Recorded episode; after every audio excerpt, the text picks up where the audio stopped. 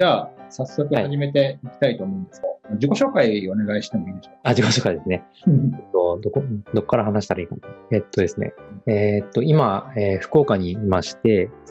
えーっと、今38歳なんですけども、えーっと、もともと、もともとというかずっとなんですけど、福岡で、えーっと、制作会社、ウェブの制作会社で、えーっと、10年ぐらいやってまして、そこからフリーランスで独立して、えーシステムの自宅開発を、えーまたやってて、えーそこから法人化とかいろいろやりつつ、えーで、2018年からそういうのもやめてしまって、もう自分のサービスを作るということで、まあ、サービス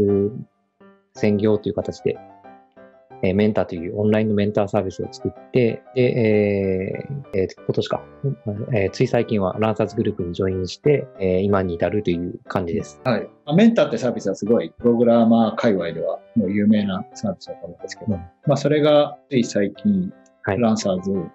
はい。まあジョインっていう形でおっしゃったけども、買収まあ言い方すればそう、買買収というので、結構、M&A ですね。うん。うん、あの、目のある話かなと思って。で、まあ僕がそれですごいそのニュースを見てテンション上がったのは、入江さん、まあさっきの話の中にもあったけど、えーフリーランスって、しかもまあ結構スマホアプリをやられてて、僕と同じようにあのブログを書いて、その発信を通してうん仕事を獲得するようなタイプに見えて、まあ似たようなタイプだというふうに思ってたら、まあ自宅を辞める宣言で、で、あの自分のサービスにうん全振りしますっていうのです。あれよあれよと。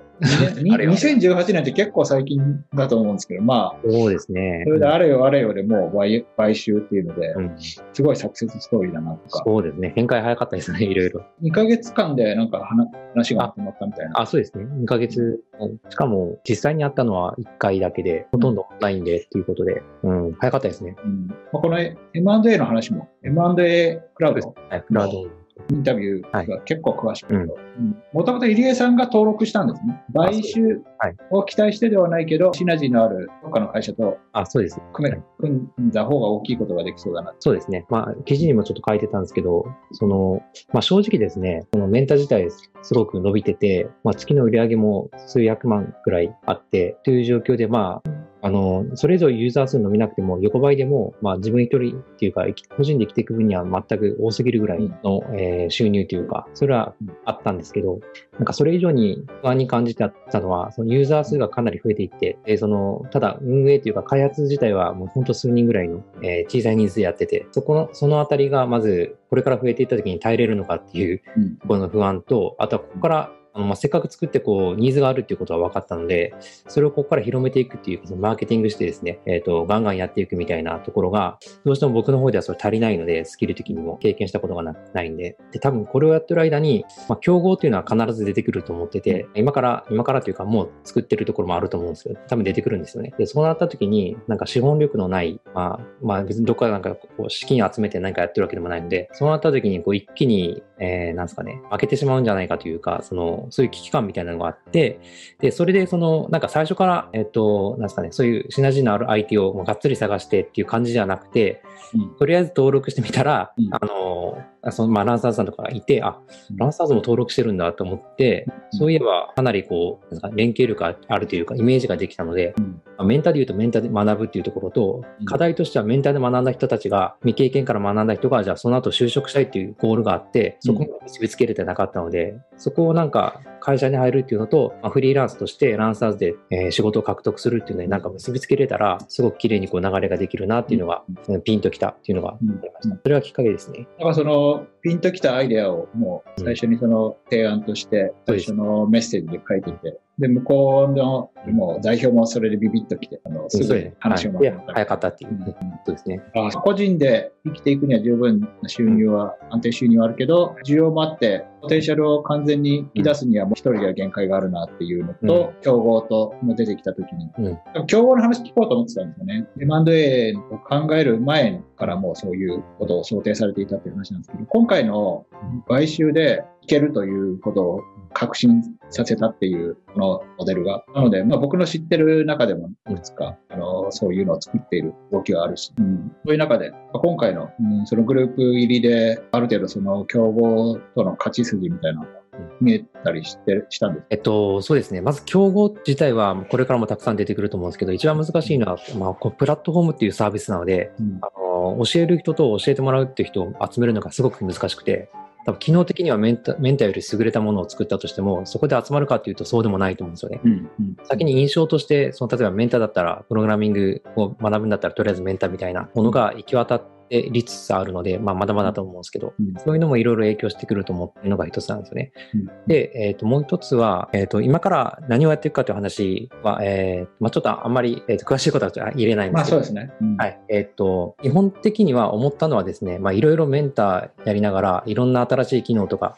えーもちろん競合というか似たようなサービスとかも見たりとかしてたんですけど、あの、やっぱりどこまで行ってもメンターっていうのはそのメンメンターという人がいて、その、なんすかね、教えてもらいたい人と教えたい人っていう人をマッチングさせて、そこをいかにこう、なんすかね、スムーズにさせるかっていうところがポイントになるんですけど、そこの部分を改良していかないことには、なんかいろんなものを付け加えたり、いろんな機能を付け加えてやっていくと、なんかブレてしまうなっていうのがあるんですよね。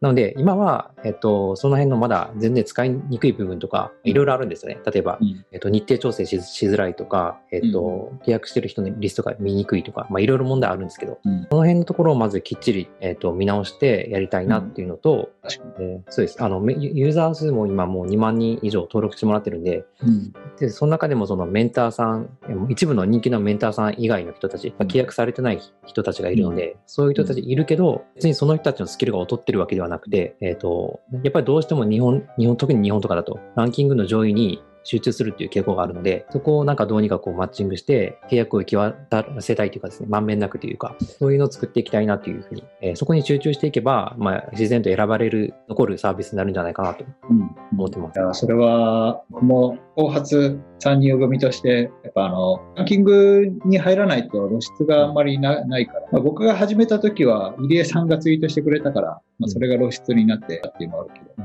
やっぱあの、最初のボーナスが終わった後に、じゃあ、どうやって継続的にその自分のページに来てもらうかっていうのがあって、自分でなんかしょっちゅう宣伝してもなんか、うーん、あそう自分で宣伝するのはなんか、わかります。うん、そうですよね。なんか僕がそれをが本業だったらいいけど、はい。本業じゃないところで、なんか僕はキャリア相談っていうをしてるから、まあ、こういうので自分の露出をどうやって増やそうかなっていうのは、うん、まあなんか自然とうんそういうのを欲してる人に届くようなサービスになってたら、うんまあすごくいいなとは思いますね。そそこは楽しみです、はい今後。はい。自宅辞めて、はい。メンターをやろうってなった時に、自宅開発もそのある程度軌道に乗って、そあの、ね。そんなに苦労せずとも、あの、まあ、毎日めちゃくちゃ馬車馬のように働いてストレスにさらされなくても気持ちよく収入が入るようになってたのを一旦全部で、で、まあ、あと他にも作りたいものがいろいろあるだろうに、そのメンターというコンセプトに全振りしようと決断したの。そこまでか、なんで確信が持ってたの？ああ、確信は持ててなかったですね。やっぱり、あの、ずっと、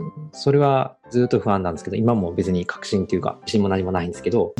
あれですね、そのなんかフリーランス、もともとそのなんかフリーランスになったきっかけって、個人で作った趣味のアプリがこうドーンとこうヒットして、あ、あなんかその自分でアプリ作ってそれがこうバーンと売れて、それで生計立てれるんだったらいいなっていうのが最初きっかけだったんですね。フリーランスになったのって。で、ただ、フリーランスになってみると、やっぱりそれって難しいっていうのが出てきて、生きていかなきゃいけないから、受託で仕事を取らなきゃいけないっていう風になっていって、で気がついたらそっちが上手くなっちゃって仕事を取るっていうのが。で、それがずっと続いていくと、なんていうんですかね、その自分が本来やりたかったことではないけど、まあ、それで収入というか生計は成り立ってるんですよね。で、そういうふうなこうギャップっていうかアンバランスなものがずっと続いてて、うん生活はできるけど、じゃあなんか満たされてるかって言われると、なんか今もうちょっと足りない。そのなんか別にずっとこう夜中まで働いてがギリギリまでやってるわけでもなく、うん。ある程度自分の自由な時間があって、で、そのペースでちゃんとお客さんもいてっていうのがあったんですけど、なんか物足りないっていうのがずっとあって、うんまあそれがあまり溜まって2018年にうん1回1年やってみようっていうことでうん。うん。やったのがきっかけですね。だからもしその2018年やってメンター作って失敗したら、もう貯金がなかったら戻ればいい、戻ればいいやと思ってたので。うん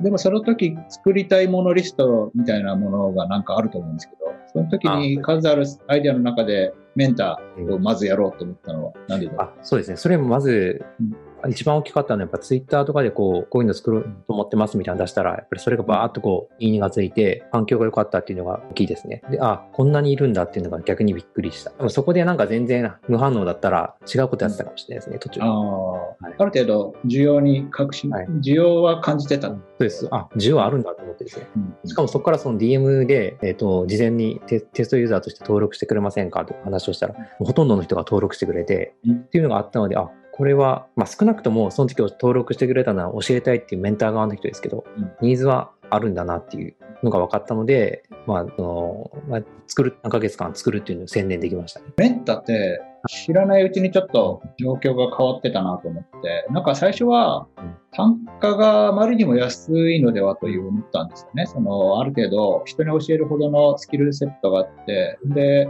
このプログラマーが売り手市場な中で、このスキルがある人うん。に質問し放題にしてはだいぶ安い値段しかつかないなと思って。でもまあ高い値段つけたら別に今売れないだろうなと思って。でもそしたらなんとなく、いつの間にか、あの、相場がそうですね。上がってのプログラマー単価的なところに収束していってて、うんそれってなんか、だんだん自然バランス的にそうなっていったのか、施策を打ったり変わったり、潮目が変わるような出来事があったのか、あれって何なんですか？た。あ一応、その、こっちとしても、えまあ、やった施策としてはですね、あの、うん。プランプランを入力するとこの入力、入力例とかの単価を上げたりとか、デフォルトで入ってる、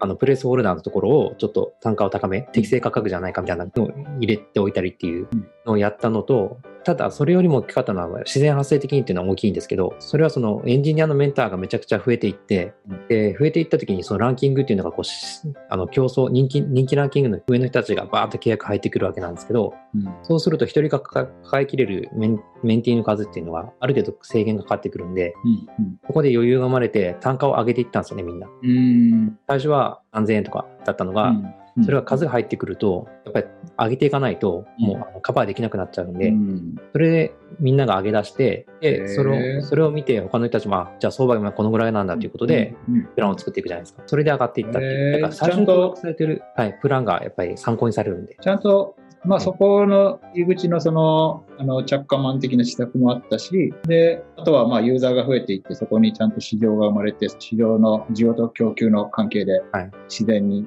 あの、あるべきところに収束していったっていう。えー面白いですね。面白いのは、そのエンジニアのカテゴリーとかだとそういう単価高めですけど、逆にメンターの中でもまだあまりいないところのカテゴリーとかだと単価がちょっとやっぱり安めなんですよ。確かに。想像がないから。うん、確かにね。で、たなんか単価が下がるパターンっていうのは、やっぱりうん相見積もりとかのパターンだと下がるんですよね。なんか一社に対してみんなが提案するみたいな感じだと一番安いところみたいになっちゃうから、なるほど。なんですけど、メンターの場合は、基本的にはメンターを指名するっていう感じなので、ある程度自分の方でこう、単価を決めてうん。解けるっていうのがありますね。でも単価の問題は難しいです。その単価自体は、えーもちろん適正価格がいいがいいんですけど、その個人向けのサービスなので、じゃあ個人が継続して払える金額っていうのを考えたときにうん、月、月数万円とか月5万とかを個人で毎月払えるのって相当の人だと思うんですよね。うん。大変だと思うんですよ。個人でもないんで。なんか単価高いユーザーの人は、そういう高額プランはうん。1ヶ月、2ヶ月でそのライフタイムバリューを考えて、そうですねその後の、その後の受け皿となる安いプランを用意してたりしますねうんずーっと続けると難しいですもんね。3、4万の。うん。2年もそう思います。うんでもまあなんかうん、時給1万円とか、うん。まあその手数料引いて1万円ぐらいになるようなうん値段でもちゃんと申し込みが来てるから。そうですね。申し込みは来ますね。うんあの、高くても。多分その、あの、プログラミングスクールとかと比べたりとかするんで、相対的になんかこう安く見えたりするっていうのはあるかもしれないです。数十万っていうのと数万円っていうので。いやそれは面白いですね。なんか、そういう感じでユーザーが増えたら自然と、なんかこう、需要と供給であるべき形になるっていう。あ、そうですね。そこははい、僕も、あの、初めて知ったというか、うんやって、やってみながら、なんかやっぱ思うのは、なんかプラットフォーム側としてコントロールできることってすごく少なくて、うん少ないんですよね。なんで、やっぱいかに、まあ、もしまた新しくやるんだったら、最初に入ってもらうユーザーさんっていうのはかなり厳選して、あの、なんですか、モデルになるような人たちを連れてこないと、後に続く人たちのクオリティがこうばらけちゃうというかですね。うんなんかそれがなんか市場を作るというか、そのサービスの中のなんか質を決めることになるんで、そこは気をつけないといけないなっていう思いましたね。うん話が戻るようですけど、はい今って、来週後はどういうお仕事をされてるんですか？まあ基本的に変わらないですよ。あの、うん買収されて、僕は一応ランサーズの社員ではあるんですけど、うん。社員だけど、えっと今、メンターメンタ株式会社っていう会社が運営してるんですけど、うんそのメンタ株式会社の代表は僕なんですよね。うん。で、その、開発してる人たちも、まあ、フリーランスで、えーチームがあるんですけど、うん。そこも変わらず。うん。なので、基本的には、えっとやりたいようにやらせてもらってて、うん。変わったことといえばですね、詐欺がちょっと増えたりとか、うん。なんだろうな。一応その予定、スケジュールとかを作りますね。うん。うん一応目標、目あ標通学とかですね。うん。決めたりとかはしますけど。興味あるポイントが、2ヶ月前にプログラミングをやめたっていうことが書かかれて。あ、そう、やめたんですよ。はい。そう。それ結構興味深いな。同じような発信するフリーランサーからうんスタートして、で、まあ、受託をやめ、サービスに振り切り、そしてプログラミングもやめっていうのが、そうまあ、未だにこうずっと受託ベースでやっている僕からすると、すごい、あの、先を行ってる感じがして、なんかその、怖いですよね。その感じ知り、そうそう、めちゃくちゃ怖いと怖い怖い僕は。思っちゃうんですよ。プログラミングって確かじゃないですか。コード書いて動いたらお金がもらえるっていう、なんかわかりやすい、わかりやすいあ。の、成果が。で、プログラミングでだけで、あの、時給10万とかにはならないと思うんですけど、うんまあまあまあ、コードを書く時間の切り売りではそこまでいかなくて、そうですね。で、でも確かっていうことがあるから、そうなん。それ、だからまあ、まあ楽なんで、依依存しちゃうんですけど、そこを脱却して、まああれですよね、サービスのうん行く末を考えたり、なんだデータ分析して方向性を考えたり、施策を打ったりはいしてるんですよね。そうです。まあ基本的には、例えば今週はこれをあのリリースしようとかっていうのを決めたら、でもですね、そコードを書かないというふうになると、なんかそそれを実際動かしてみて、動作確認して、で、そこでなんか荒探しして、で、それをまた改善してっていうところに時間が結構取れるようになったんで、うん。クオリティ上がっていくし、その後の検証にまで時間が取れるんで、うん。まあ全体として見るとやっぱりいいんですよね。で、うん。僕個人的に今までその、なんですかね、コードを書かないっていうことをやろうと思ってたのも数年前くらいから思ってはいたんですけど、なかなか実行に移せなかったのは、さっき言ったようなこともあるんですけど、うん。なんかプログラムの世界って、本当に1年とか2年とか書かなくなっちゃうと、戻るのが結構厳しい、きついんですよね。わかります。うん僕もその、前 iPhone アプリとか作ってて、そういう人とかで書いてたんですけど、もうそれもやめちゃってう、ん数年経つと、もうそこに戻戻った時に、もうアップデートされてることが半端なくてうん、大変なんですよ。そこで戻ってくるのは。っていうのがあるので、うんそういうのがあるんで、まあ少しながらでも、やっぱり手を動かして、キャッチアップしておこうと思ってやってたんですけど、うんだからそれを、うん、やめるっていうのはちょっと怖かったですね。です今は、まあ、そのメンターはいのその触って検証ポイント、あなんだろう、はいその改善ポイントを。見つけてメンバーに指示してっていうのも、でその中身の作りを想像しながらそういうこともできるかもしれないけど、だんだんもうコードも把握できなくなってくると、その解像度が荒くなったりしないかみたいなうん不安とかないんですか？ありありますありますありますね。で、で僕もレビュー、コード書かないんですけど、レビューはたまにちょっと見るようにしてて、うん。ちょっとあの大きめの変更とかは、一応目目を、コードを開いて、うん大丈夫かなっていうのはちょっと見たりはします。抜き打ちチェックみたいな感じで、一応ですね。そのチェックは、なんだろう、まあ、チェックして指摘できる部分を見つけたりとかはするんですか？そうですね。あの、見て、これって、これ、あの、ちゃん、まあ一応確認しますね。これでこういうパターンになった時大丈夫ですか？みたいなことは聞聞いたりとかします、ねまあ自分でコードを書き直したりとかはしないですね。でもまあ、それぐらいの解像度でまだ見れるんですね。そのコード。そうですね。まあ全部が全部見てるわけじゃないですけど、うんたまに気気になったらちょっと見るぐらい。なんか結構あのフリーランスの頃からアウトソースが積極的にされてたけど、そういう場合って基本的に自分よりできる人を選ぶんですか？それともある程度自分よりもジュニアな人を教えながら自分より単価低いからそのマージンがで出るみたいなか形でやるのかどっち？自分より上の人を選ぶ。